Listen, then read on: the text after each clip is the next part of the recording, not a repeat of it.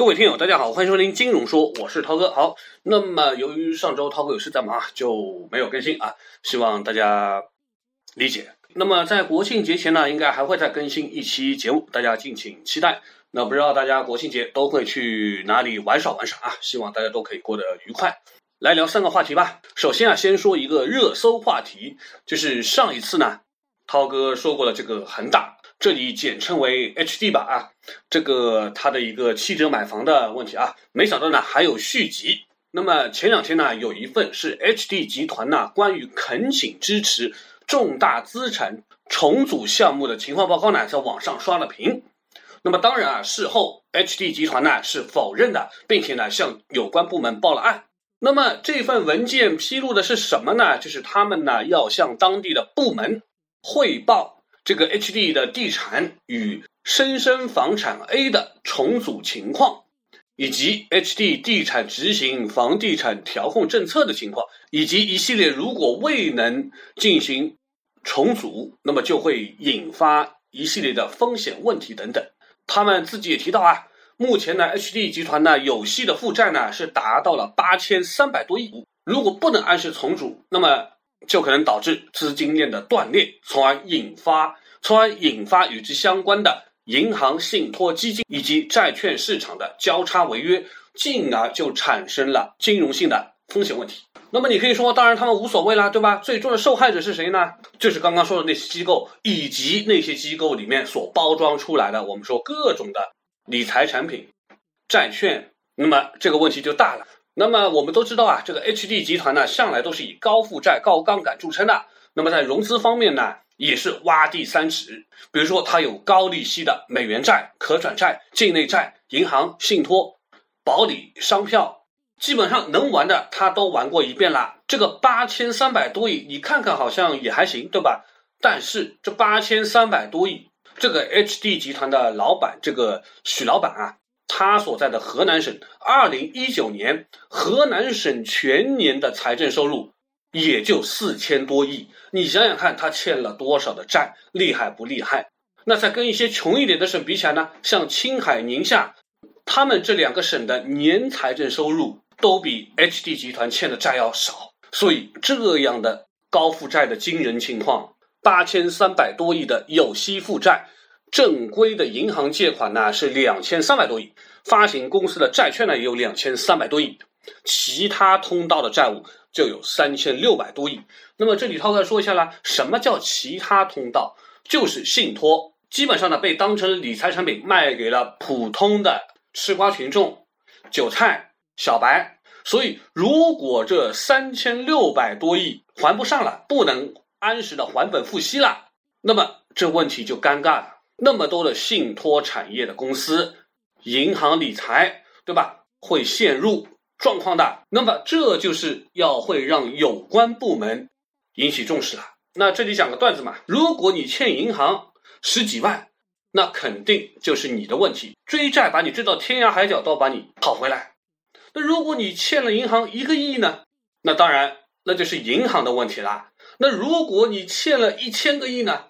那银行也没办法，你也没办法，那就是我们说有关部门的麻烦了。以这个徐首富这么精明的人，搞了这么一份文件流出来，这个操作也是相当的厉害啊！你总不能看着我挂掉吧？那就变成很多一批人都要跟着我一起，对吧？那啥？那么问题出来了，你说是救还是不救呢？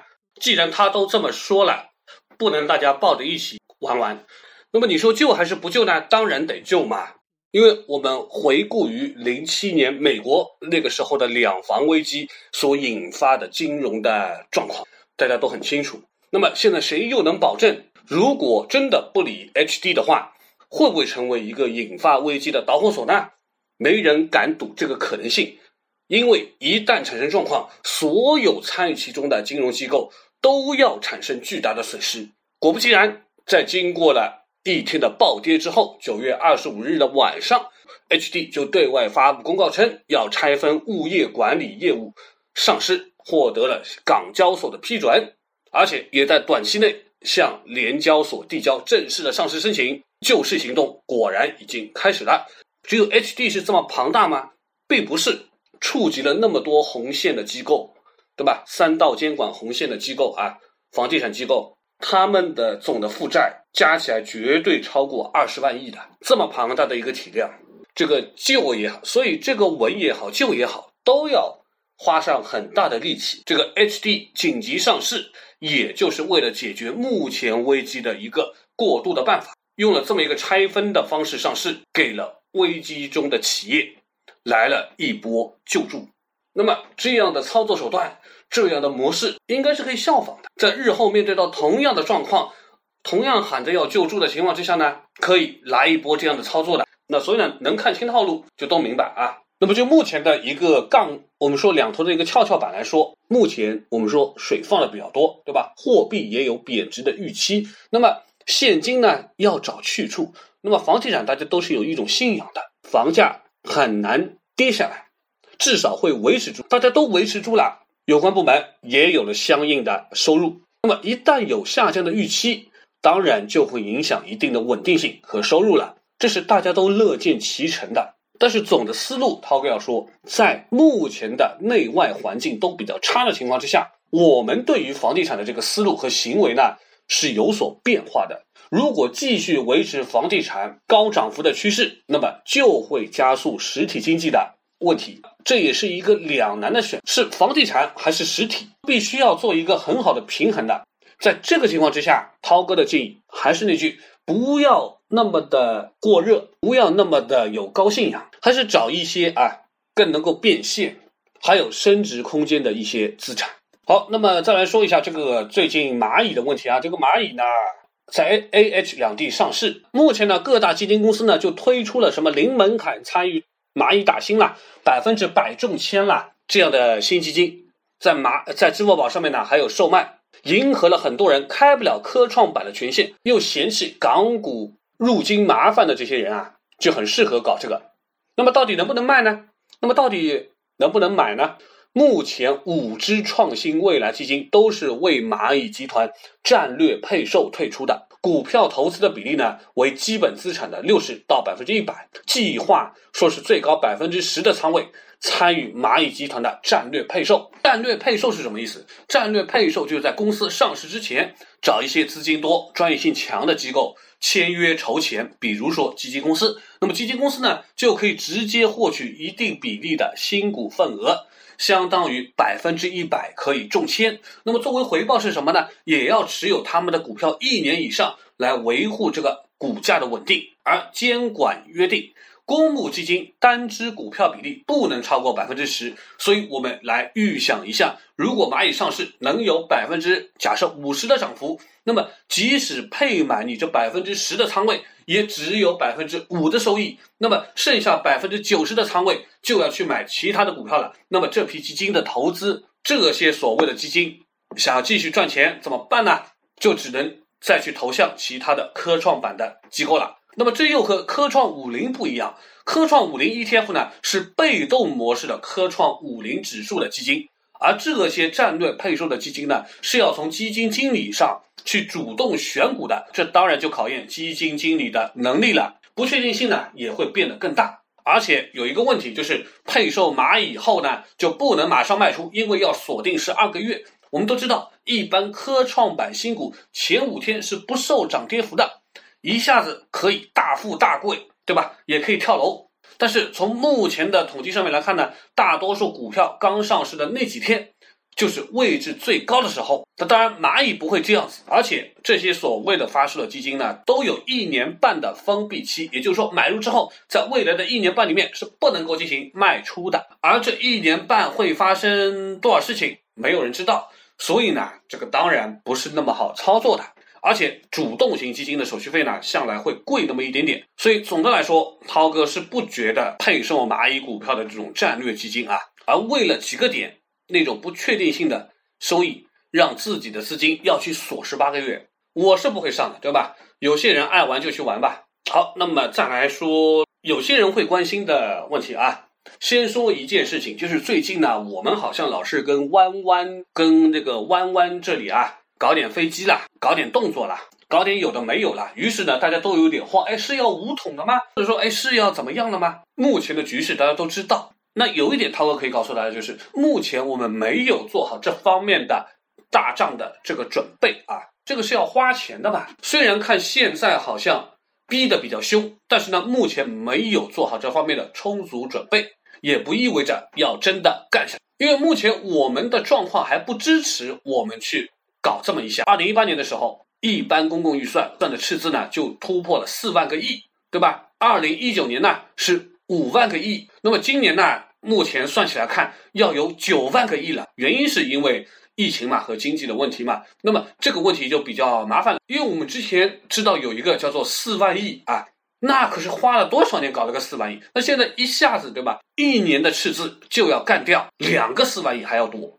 这还是没有开始干的情况之下。那如果真的要干起来呢？那这个数字可比这个还要大得多。可是呢，我们现在的看到，我们是在扩张。并没有收缩，对吧？并没有做好这方面的一个准备，因为如果要干，肯定是要收缩的，要把财力物力都集中，都集中起来。而且我们的这个“一带一路”啊，还在不断的推进，这个都是要花钱的，对吧？这个大家都知道，对吧？还在不断的搞什么自贸区啦，还要搞什么，呃，还在什么搞什么北京、湖南、安徽这些自贸区啊，都在搞这个试验的方案，所以相关的这些问题。都没有收缩，而是还是在扩张，所以这与目前的决心跟实际或想要做的还是有距离的。我们这里，我们这边大家都知道，基建还在不断的集中开工，对吧？地方债的规模也发的很大，仅今年八月份就高达了一点二万亿。现在我们说财力本来呢就比较吃紧一些，而且呢我们还有内循环的问题。那么在这种情况下面，没办法缩减嘛，没办法收缩嘛。那么在这种情况之下，我们怎么？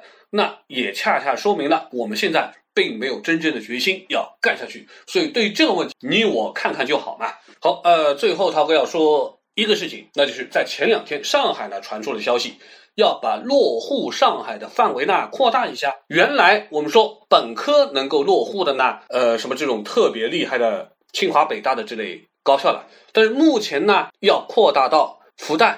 上海交大、同济和华东师范四所大学的本科啊，记住是本科。原来呢，你怎么也得研究生吧，对吧？现在不用本科，还不只是这一批人，还有二幺幺的硕士和全国范围内的一些博士。那么这就引起了大家的关注了。毕竟本科就能落户，难度可是降低了不少。那么之所以说是什么复旦、交大、同济和华东师范这四所大学，是因为他们既是九八五，也是二幺幺。九八五大家都知道是九八年五月提出的，要搞世界先进水平的一流大学。后来呢，又提出了一个要求，说是要搞。后来呢，又在十一月份提出一个要求，要搞二十一世纪建成一百所重点高校，那就是二幺幺。所以呢，就有了一个九八五和一个二幺幺，一个是要搞双一流的大学了嘛。但是不管怎么说，九八五还是比二幺幺要高一个档次。所以这一次落户上海的限制放宽到了九八五的毕业生，明显就是要抢人才了。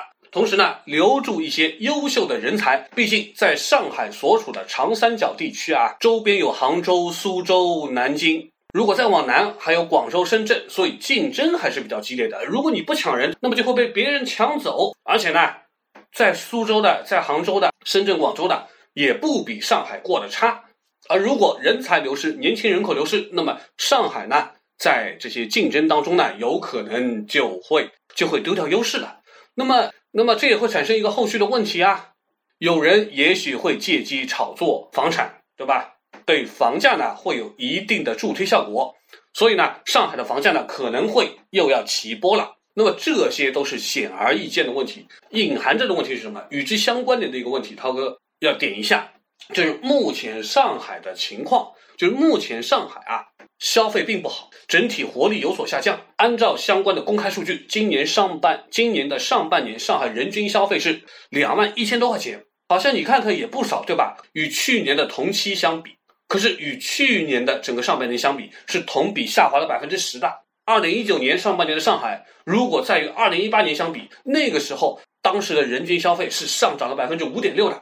所以你看，今年的下滑非常的明显，而且到今年上半年，上海的综合的这个生产总值是下降了负百分之二点六的，可是去年的同期呢，可是上涨百分之五点九的。